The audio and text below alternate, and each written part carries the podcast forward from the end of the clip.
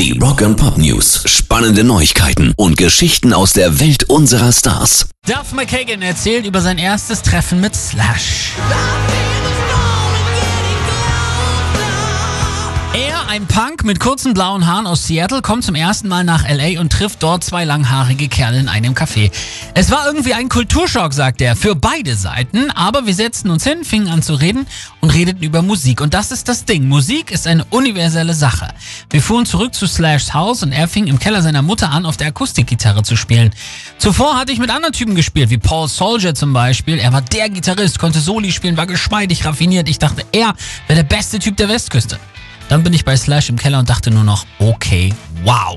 Und der Rest ist Geschichte. Rock and Pop News. Zum fünften Todestag von Prince pilgerten gestern knapp 1500 Fans zu seinem Paisley Park.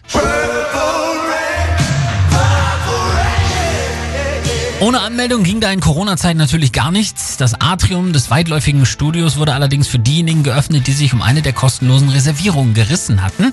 Jeder, der wollte, konnte laut Billboard aber Blumen und Erinnerungsstücke vor einer Statue ablegen, die vor den Eingangstüren steht. Das 65.000 Quadratmeter große Studio des Purple Rain Sängers in einem Fort von Minneapolis ist seit Oktober 2016 ein Museum.